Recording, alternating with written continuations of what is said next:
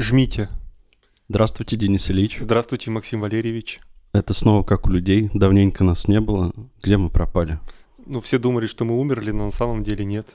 На, мы, сам- мы были в высших сферах. на самом деле мы пришли, как обычно, вовремя. У нас есть талант мы появляться, оттаяли. после- появляться тогда, когда нужно. Да. И, видимо, время пришло, и я предлагаю сегодня взобраться на городскую стену. В одном из первых наших выпусков мы рассуждали о городской решетке и очень так вскользь прошли по теме того, что сейчас сохраняется инерция исторической Перми. Мы до сих пор продолжа- продолжаем жить в этой решетке. Но ведь была не только решетка, было кое-что еще. И я предлагаю сегодня взглянуть на город именно с городской стены, с такого острожка, которым изначально была Пермь, прикинуть, что с ним стало сейчас, с этим острогом, И пострелять из арбалета, как полагается, по татарам. по татарам и коми-пермякам. Да, Да простят нас коми-пермяки. в коми-пермяки с татарами. Они тоже по нам стреляли. Мы достаточно попортили жизнь друг другу много лет назад. Наверное, это как-то до сих пор отражается на нас с вами. На, на- в, эти, в наших лицах. Да. Давайте начнем. Давайте. Э, Давайте попробуем углубиться в эти исторические недра и подумать, как могла выглядеть Пермь на заре своего появления, что люди вообще с нее видели, с этой самой городской стены. Ну или если вы владеете информацией и достаточно см- смелы для того, чтобы пуститься в какие-то широкие обобщения, то можете попробовать сразу сходу рассказать э, картину мира вокруг горожан, э, ну, скажем, начала первой половины XVIII века.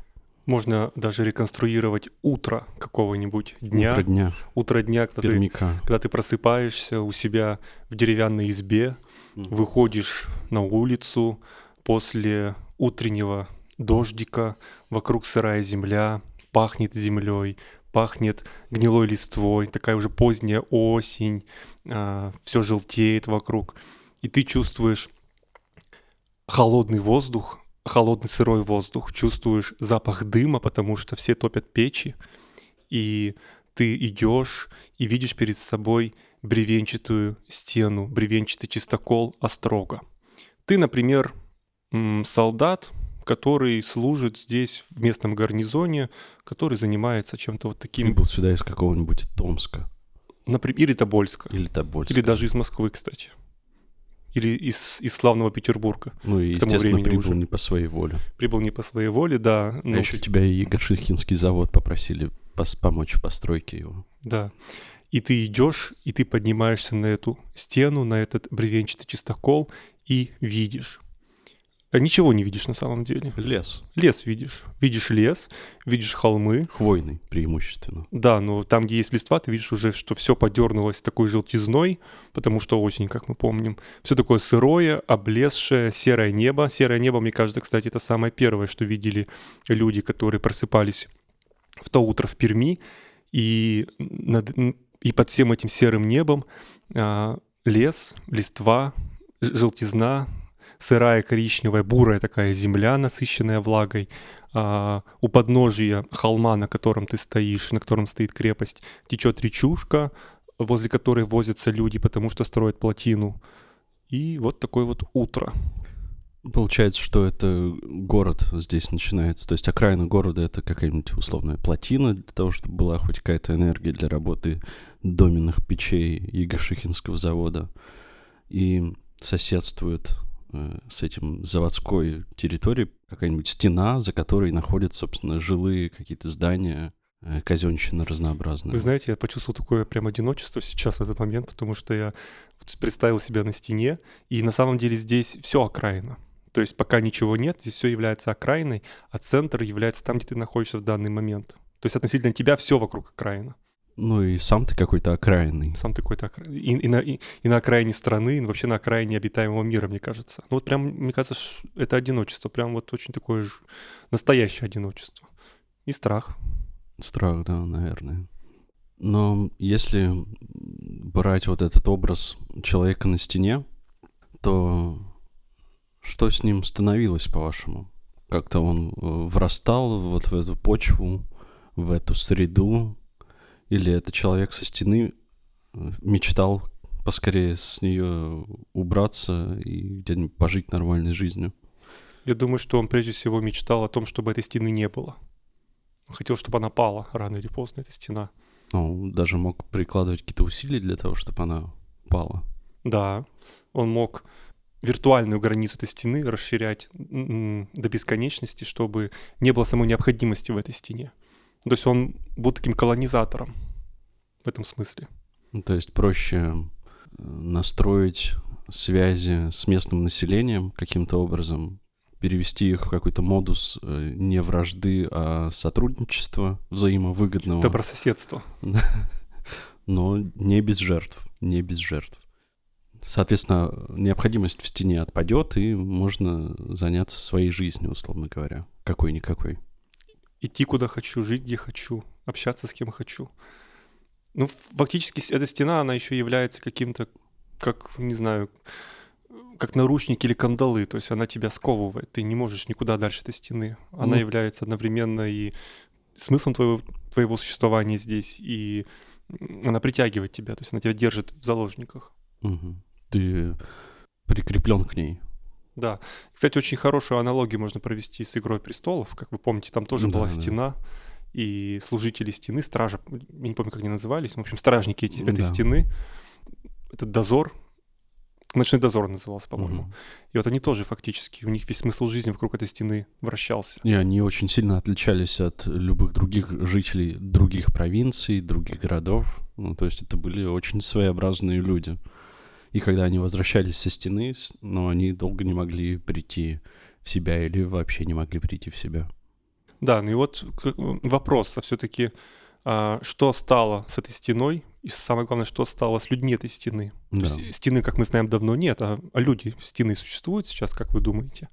Я думаю, что, безусловно, существуют. И мне кажется, это связано с тем, что сам, сами эти люди, они же взялись э, не из пустоты какой-то. Ну, то есть это, по сути, люди государственные.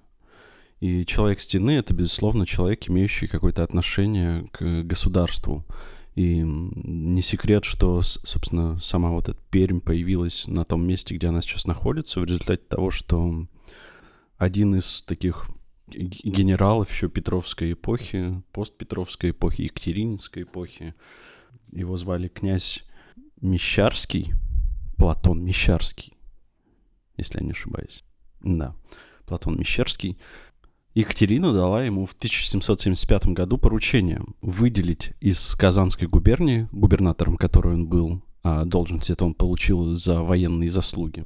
И вот э, уже в 1778 году он поехал в Пермь, ну, Пермскую губернию. Которой еще не было. Которой еще не было. И остановился на вот этой самой Ягашихе, и понял, что столицу новой губернии нужно размещать именно здесь, а руководствовался он очень простым правилом, потому что Пермь примерно посередине находилась между административными центрами этого региона того времени, Казанью и Тобольском. И, собственно, это планировалось изначально как такое... Ну, как форт, база на Луне. Да, как форт такой, то есть колониальная база, э, от, равноудаленная от других колоний, по сути, центров центров метрополии, резиденции метрополии. С этого момента, собственно, вот эти люди стены, они сходят со стены, они начинают по-другому взаимодействовать с местным населением и начинают как-то здесь обустраивать свой быт, э, уходят со стены, начинают строить административные здания. И, кстати, долгое время вот эта плешка, на которой строились административные здания, где сейчас в Перми находится Петропавловский собор, и где появились первые административные помещения, он до сих пор выглядит как, ну... Как плац. Как плац, да, и вот эта городская площадь, она, собственно, вокруг нее и застраивалась административными зданиями площадь, которую и сейчас можно видеть вокруг Петропавловского собора. И если представить, что там стройные ряды этих зданий, и люди стены, которые сошли со стены и теперь занимаются административными вопросами, стали чиновниками и ждут вот-вот Я бы, кстати, хотел зачитать момент, как люди стены оккультуриваются и становятся mm-hmm. горожанами. Мне кажется, я вот нашел в э, краеведческой литературе у э, краеведа Верхоланцева. Угу, да, он, он написал летопись, по-моему. Да, летопись Перми. Вот у него, я бы хотел сейчас его процитировать, этот момент торжественного открытия О, э, э, нового Город. наместничества в Перми. Итак, торжественное открытие нового наместничества губернии и города состоялось 18 октября 1981 года. Торжество началось богослужением в Петропавловской церкви, переименованной тогда же в собор – за богослужением в соборе были, свящ...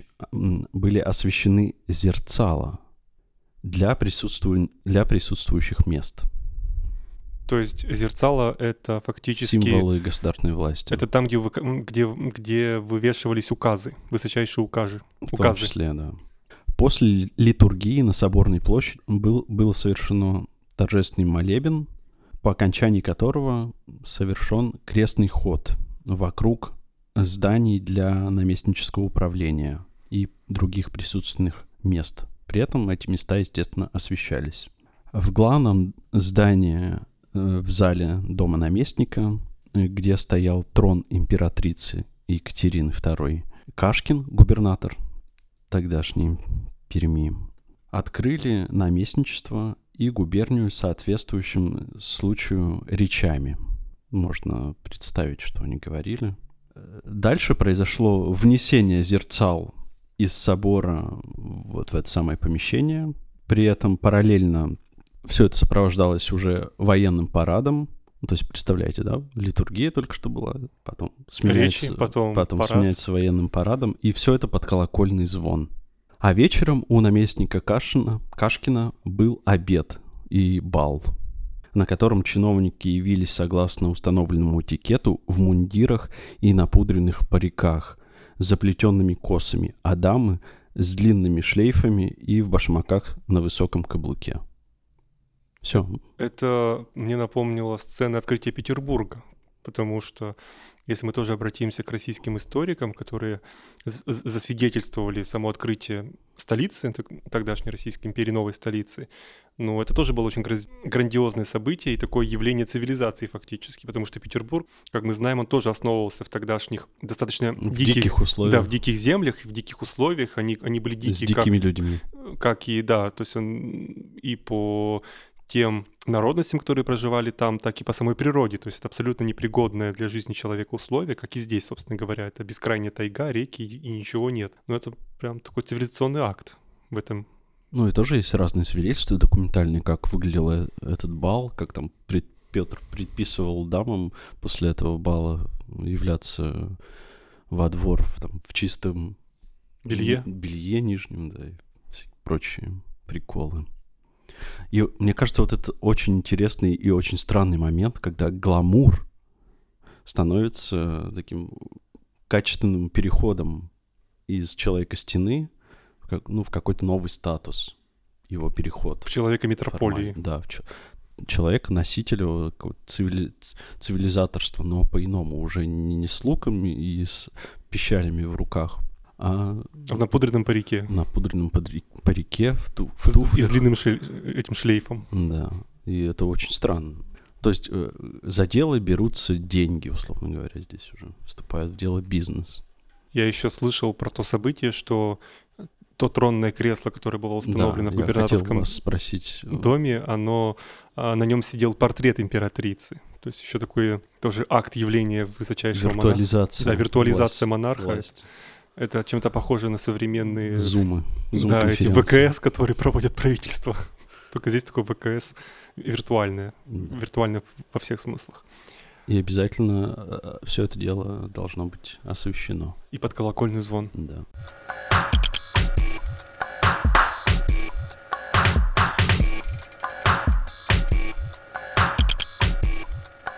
Вот, кстати, что интересно, то есть э, стена, она же граница, она же фронтир. То есть, когда стена уходит, фронтир никуда не исчезает, он все равно существует, и он начинает двигаться. То есть, стена в какой-то момент, этот фронтир, Оживает. Она, а, да, а, стена его закрепляет, и где стена, там и фронтир находится. А затем, когда стена исчезает, он начинает жить своей жизнью. Как вы думаете, что же стало происходить с пермским фронтиром? Куда он стал двигаться? Он стал, наоборот, сжиматься или он стал расширяться? И эти люди, они стали людьми-фронтирами, получается. То есть это такой качественный переход из человека-стены в человека-фронтира. Ну, мне кажется, тут, принципиальный момент, связанный с, э, вот, с э, субстанциональ... субстанциональной, с тем, что такое стена и что такое фронтир. То есть стена — это всегда оборонительное сооружение а фронтир — это акт вторжения. То есть это то, что нужно постоянно двигать вперед. А стена — это то, что лучше держать в тех границах, которые имеются. И как только город начинает жить по принципам фронтира, а не городской стены, то, мне кажется, здесь как бы путь только один — это путь экспансии и постоянного расширения — и вопрос в том, где, только, где могут быть э, границы этого расширения.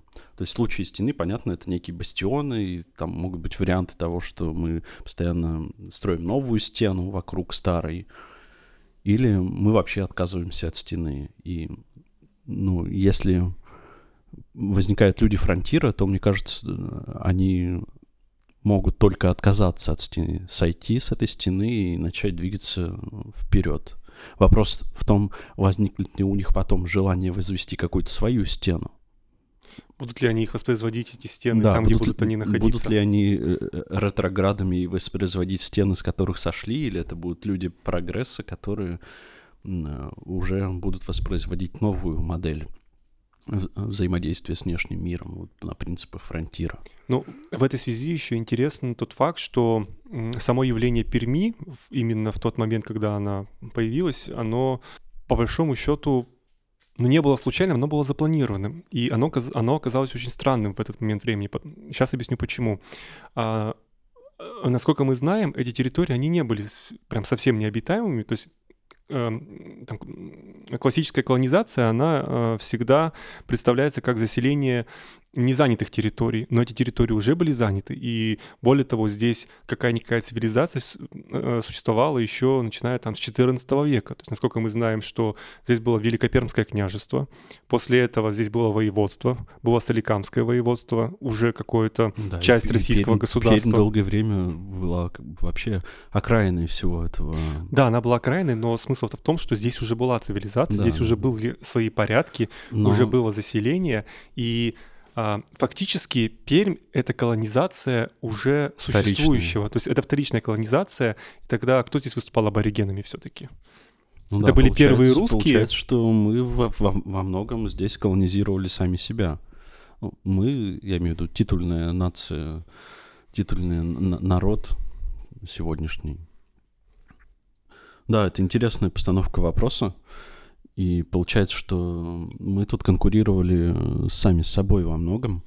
Ну, выделяют же, что была э, допетровская Россия и Петровская Россия. Фактически Петровская Россия, она продолжала колонизировать, то есть менять сам порядок, менять уклад жизни, вносить какие-то новые правила и законы. То есть принято считать, что год реформ — это там, условно говоря, это начало 18 века, 20-е годы 18 века, еще жизнь Петра, но на самом деле нет. Оказалось, что для разных точек страны это разные. Этот, этот момент переходный, фактически переходный момент от, от допетровской России уже к Петровской и постпетровской России, к Российской империи, он происходит именно а, здесь, в Перми. Ну, да, да. На, то есть на Урале происходит именно в, в эти годы в связи с, а, с открытием Перми. И в каком-то смысле символами этих перемен как раз стал отказ от стены и переход, ну, допустим, к той же злосчастной городской решетки. И городская решетка как символ вот этой новой экспансии, очень удачно себя показавшей, кстати. То есть сама вот эта городская решетка, воспроизводящая сама себя до почти бесконечности, она стала очень эффективным инструментом освоения территории, но уже на других принципах. Э, в, в, в эту решетку можно включать и деревни, и, соседние города, и слободы, и что, что угодно. И это, кстати, тоже интересный момент, который я в кривеческой литературе встречал, что вот эта городская решетка, она могла пролегать вдоль уже намеченных, намеченной застройки, и непроизвольно эта застройка в итоге подтягивалась к тому образу, который задавала сама решетка. Ну, допустим, вот эта улица советская нынешняя, которую первая улица от Камы, вот в том районе Петропавловского собора. Именно по ней проходит эта граница Перми губернской. К ней начинает подтягивать все, что находилось за ней, вот городская решетка. И те дома, которые были за этой улицей, они, условно говоря, сносились, и уже застройка шла вдоль этой улицы с двух сторон.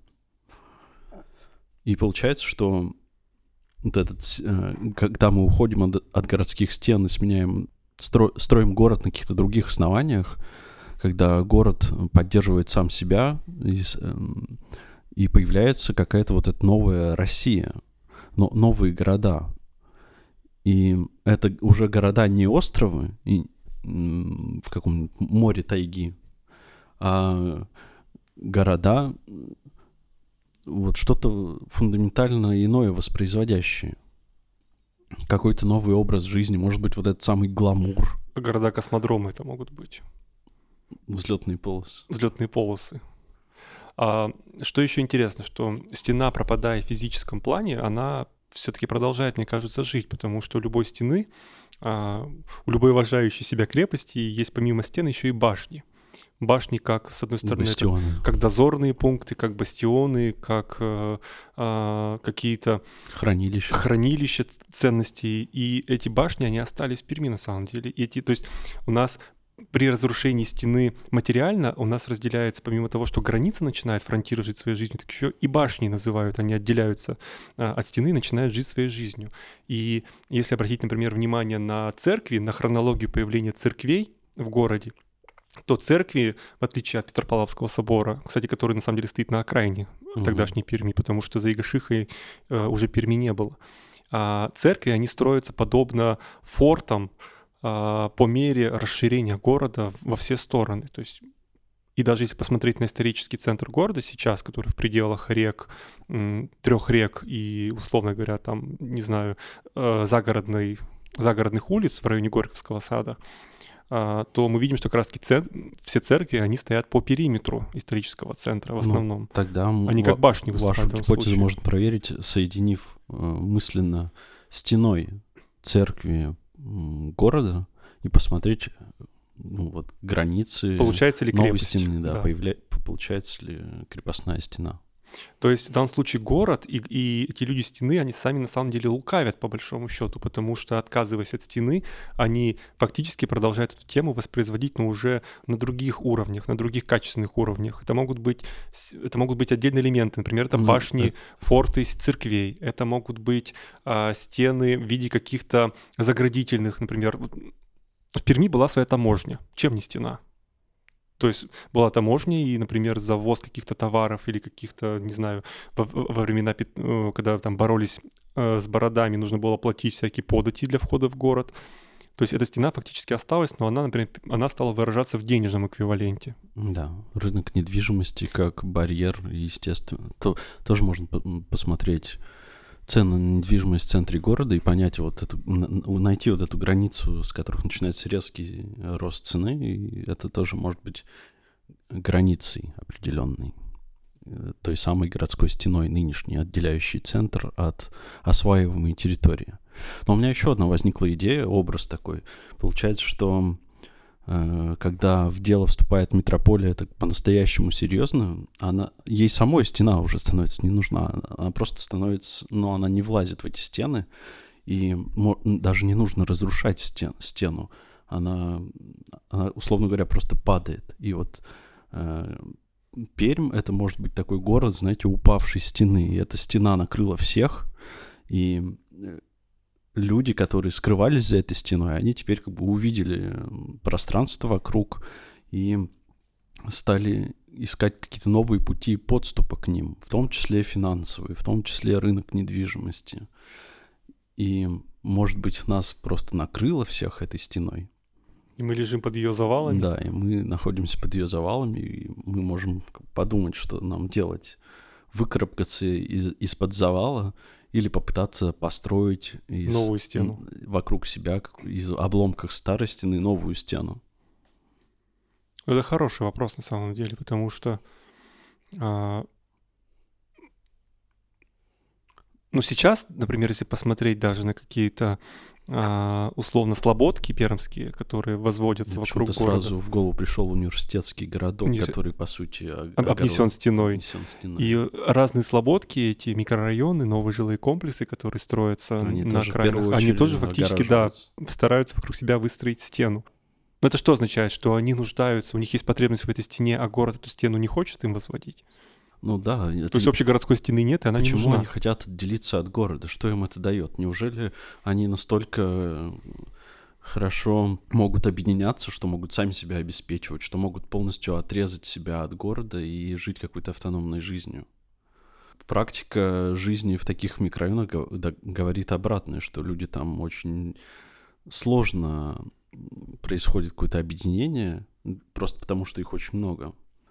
Я не понимаю, зачем нужно вот это огораживание, что оно Если- реально им дает. А если они и есть те самые люди стены, которые никуда не Возможно, ушли, да. и они продолжают Воспроизводить воспроизводить эту стену там, где они в окажутся. своем образе жизни. Но это означает, что, ну, то есть люди стены, значит, что они ощущают, что, что колонизация не закончена, Что что, есть вокруг еще, что вокруг дикая Страх.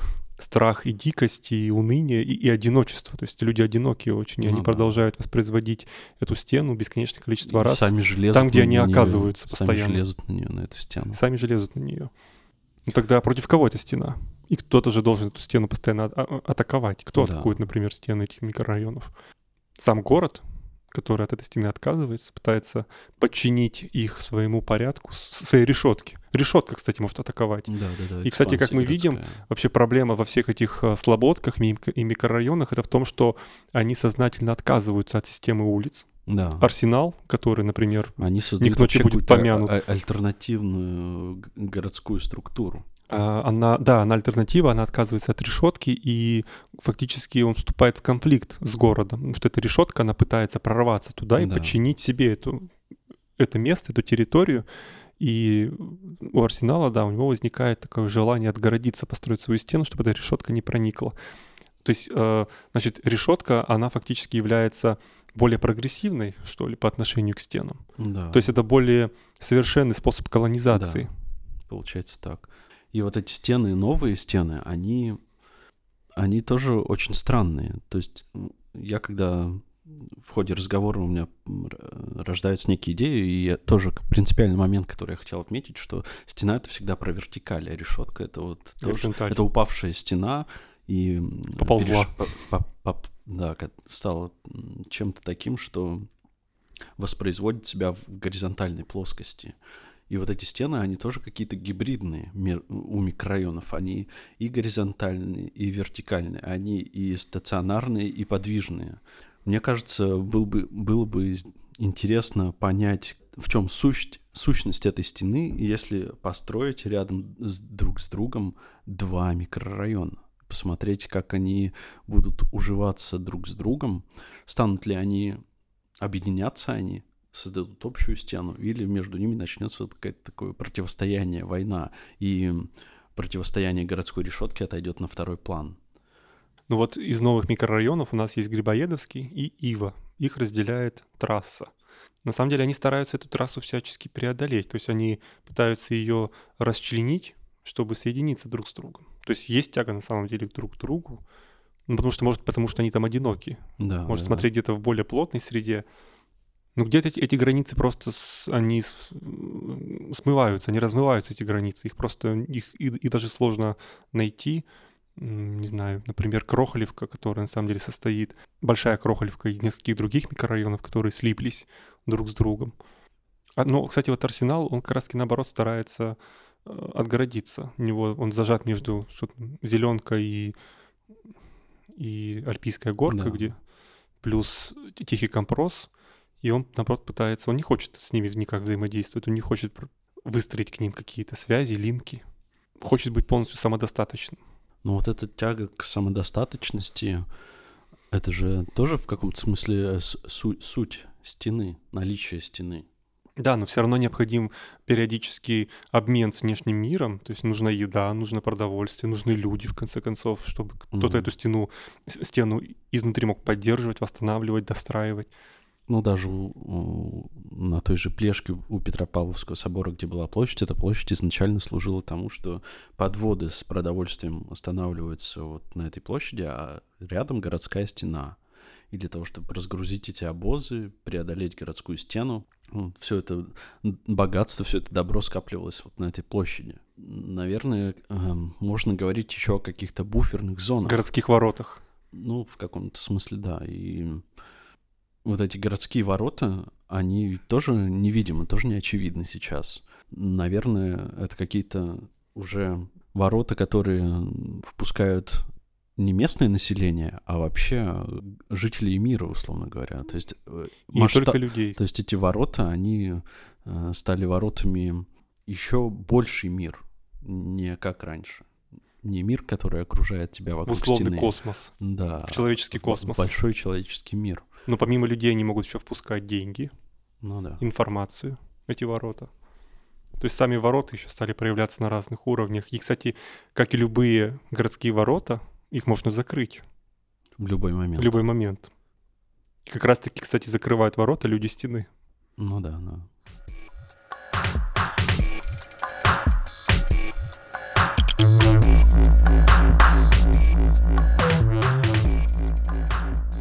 И эти люди, они тогда, получается, боятся внешнего мира, но при этом хотят с ним взаимодействовать все равно, но очень ограниченно. Но они хотят только получать от него ресурсы Да. для собственного выживания. Да, что, и устранять угрозы, трогали. которые проникают оттуда. Ну, то есть получается, что стена и ворота — это, по сути, просто один из инструментов преодоления каких-то своих страхов перед внешним миром, миром вокруг. И то есть любой человек стены — это фактически это человек-охранитель. То есть он Да. консерватор, Да, конечно. он не хочет ничего нового. Да. И ну, тогда мы просто можем охар- охарактеризовать... И очень важный, мне кажется, момент, что вот он как бы стоит на этой стене, и он смотрит в условную, ну, пустоту. То есть он видит какое-то очень стерильное пространство, с которым не нужно взаимодействовать. От него нужно защищаться. Но при этом вкус у этих людей совершенно... Ну, просто я... Стены могут быть уродскими. Стены, ну, безусловно. то есть они изначально уродские какие-то. То есть вс- если мы говорим на примере Перми, то есть вот этот самый первый образ чистокола, это не просто то, что от, насаженными отгораживает, головами это то, что врагов. еще убивает, да. То есть на, на чистокол можно так напороться, что просто не слезть с него.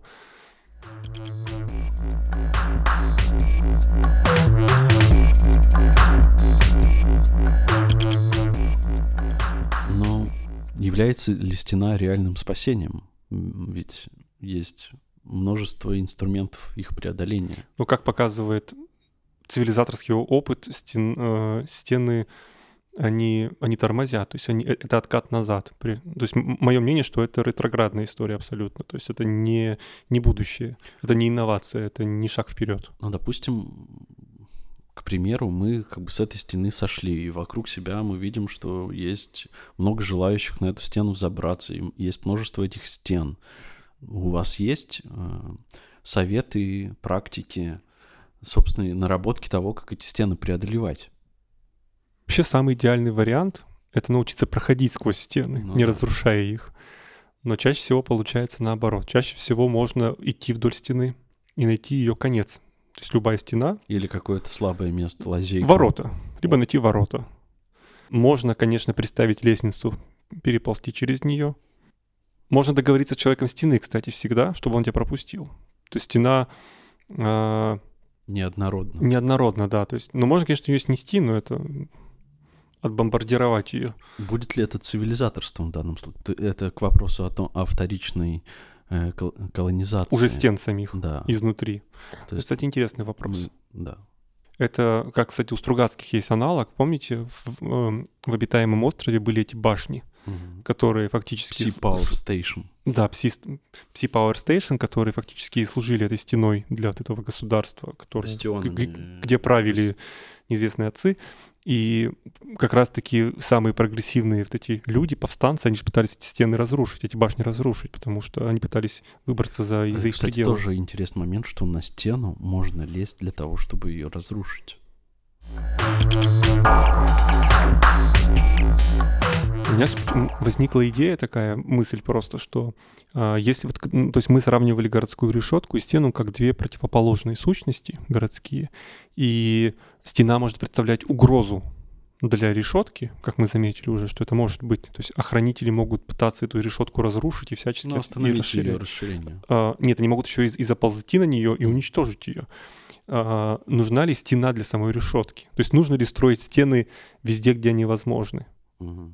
Отгораживать, а, отгораживаться от самих стен новыми стенами. Ну, брендмауры такие строить. И тогда между этими стенами будут, будут возникать какие-то пустоты, в которых непонятно, что будет происходить. Да, безусловно, можно... Я, вроде бы такие случаи в истории даже есть, когда, когда воевали с помощью стен. То есть э, стену застраивали другой стеной параллельно и препятствовали жизни города постройки вот этой другой стены. Берлинская стена, например. Ну, в том числе, да. И это тоже способ э, бороться со стеной, построить другую стену, но при этом э, важен момент, что отношение к этой стене будет же принципиально разное. То есть в первом случае стена это как образ жизни, а во втором это как способ, способ победить, не более и не, менее. То есть инструмент войны, как оружие. И если воспринимать стену как оружие э, с какой-то архаикой, с консерватизмом, то нужно быть очень аккуратным в том, чтобы не стать человеком стены самому. Вовремя с, с нее слезть. Или вовремя, или иметь, знаете, какую-то сразу, когда ты строишь стену, сразу за, заминировать ее и в нужный момент нажать кнопку, чтобы она просто взлетела на воздух. Мне кажется, это вот лучший способ. И иметь пожарный шест, чтобы красиво с нее еще ну, да. съехать быстро. Ну, то есть нужно покинуть ее. Если мы строим стены для того, чтобы победить, преодолеть или защититься от других стен, то вот нужно сразу в них закладывать какую-то систему самоуничтожения. Но это же тупиковый путь, мне кажется, потому что это бесконечно будет воспроизводиться в разных историях. Не пока, проще ли вообще отказаться? Пока от существуют люди стены, да, это будет бесконечная борьба.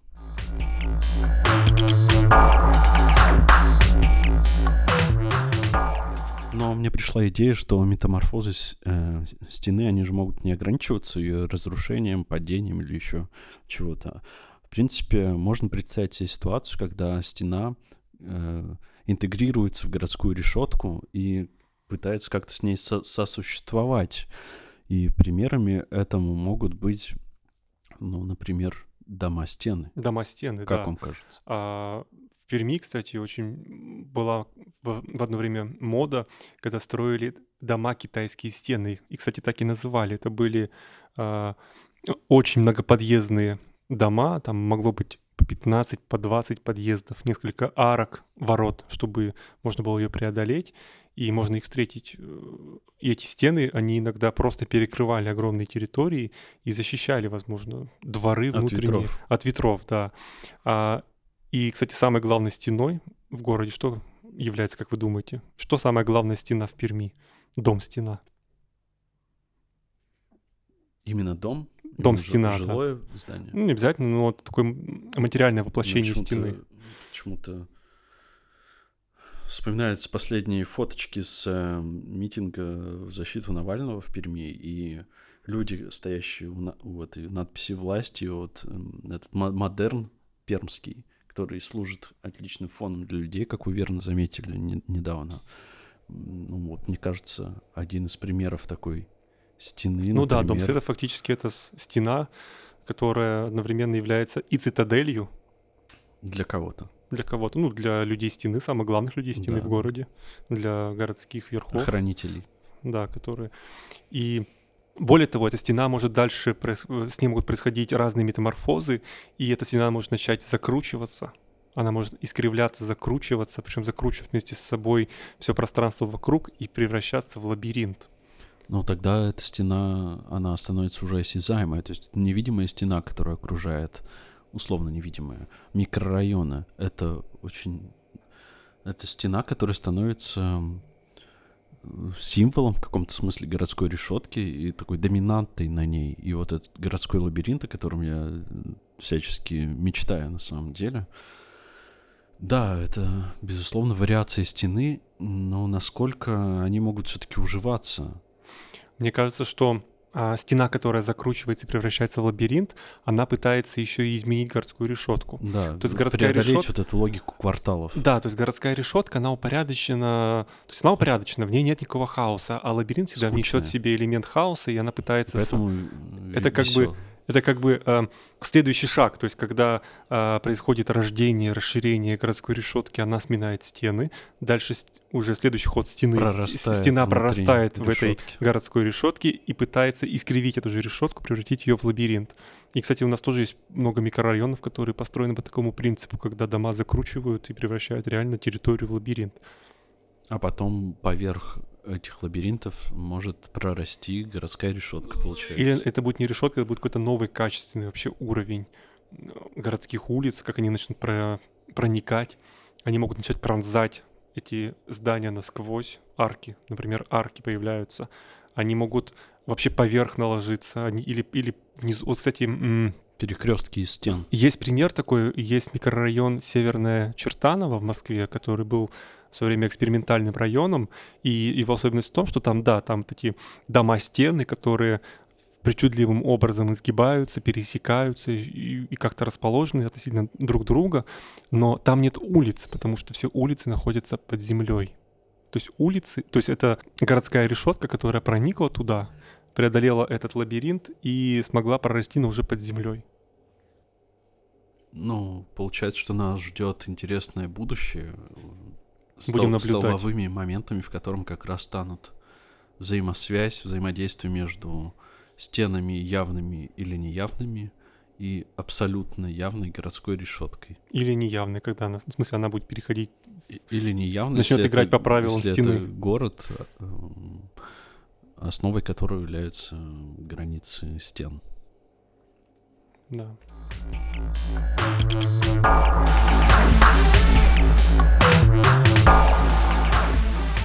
Вы себя все-таки к кому относите? Вы человек стены или человек другого качества? Ну, иногда, конечно, хочется побыть человеком стены. И, возможно, даже они для этого могут быть нужны, когда ты можешь подняться на стену, как на... Ну, то есть это формат такого городского путешествия, городского развлечения, когда ты поднимаешься на стену, чтобы побыть наедине с собой, с миром, который тебя окружает. Почувствовать одиночество. Почувствовать э, одиночество и ужас окружающего бытия. Столкнуться с ним лицом к лицу. Но вопрос в том, ну, не затягивает ли Какие стены это, вы это в Перми ощущение? любите посещать? Если мы представим, что в городе есть стены, где эти стены находятся ну, для мне, вас? кстати, вот некомфортно, даже если ну, вот тот район, о котором мы сегодня много говорим, мне вот, если честно, не очень приятно там гулять, потому что вот эта фор- фортификационность там очень хорошо считывается, как будто образ, образы, эйдосы этих стен, они там все еще остались, и ты туда приходишь, они сразу же вокруг тебя выстраиваются. Я больше люблю не стены, я люблю рвы. Ну, рвы — это тоже оборонительное да. сооружение, это вещь, сопутствующая стене. Ну, это такое отсутствие стены, это как бы стена минус, вывернута минус. наизнанку. Да, минус стена. Такая минус стена, и там гораздо, мне кажется, интересней. И, соответственно, есть люди, которые тоже люди стены, но со знаком минус. Угу. То есть это не люди решетки, это еще дальше, если мы начнем углубляться. Э, люди, подкапывающие решетку. Подкапывающие ее, да. Но так, есть вероятность, что эта решетка, она просто тогда провалится вниз и будет воспроизводить себя на вот минус первом уровне. А есть вероятность, что решетки на самом деле не существует, что решетка это всего лишь компромисс между людьми стены и, и людьми вертикали. минус стены, да. Горизонтальная плоскость всего лишь один из уровней между крайними точками вертикали. Да. И, и на самом деле двигается-то вот эта горизонтальная плоскость, а не вертикаль вертикаль всегда остается на месте.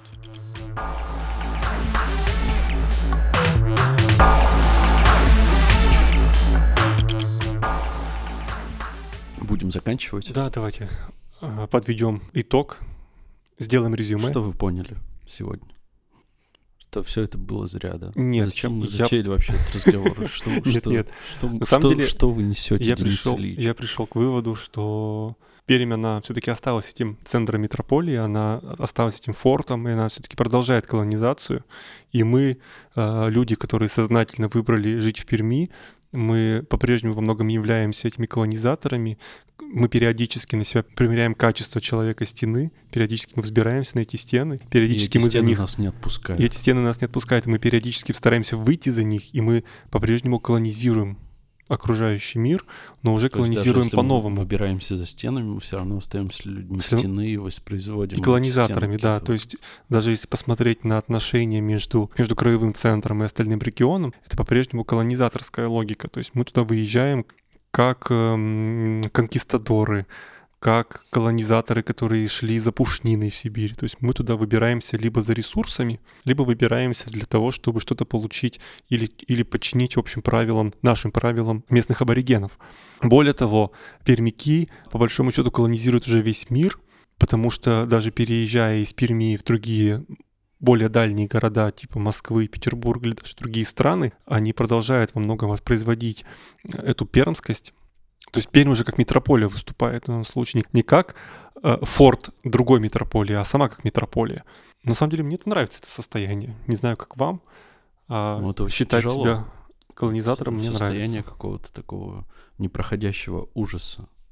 Да, ну, мне кажется, что все-таки сознательный Что выбор. именно тут что-то и рождается, да? Самое Да. интересное в этой жизни.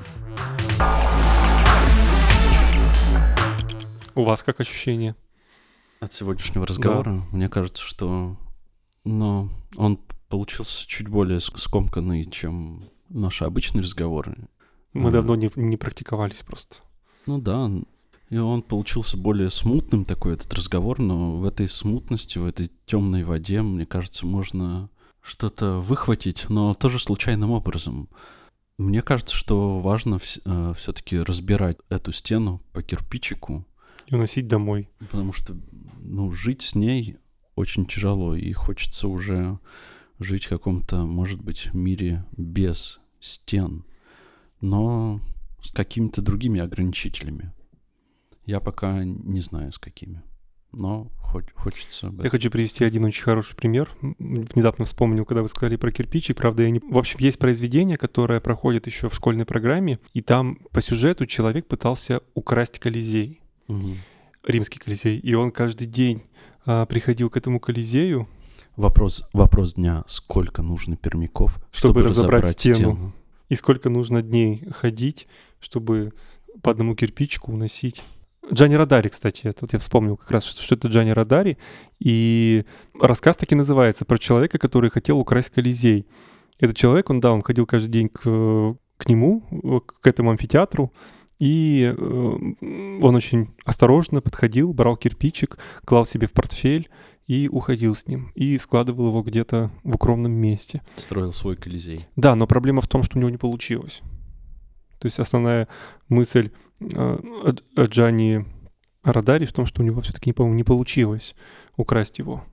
А вдруг и у нас не получится разобрать стену? Просто получается, что взрывать стену бесполезно, и тебя засыпет осколками, тебе придется из-под них выбираться или что ну, думать, что с этими осколками делать.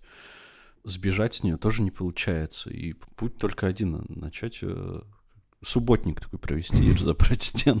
Можно попробовать еще делать Кстати, больше ворот. были субботники, на которых и разбирались городские Да, стены. например, когда сносили стену Китай-города в Москве. Да.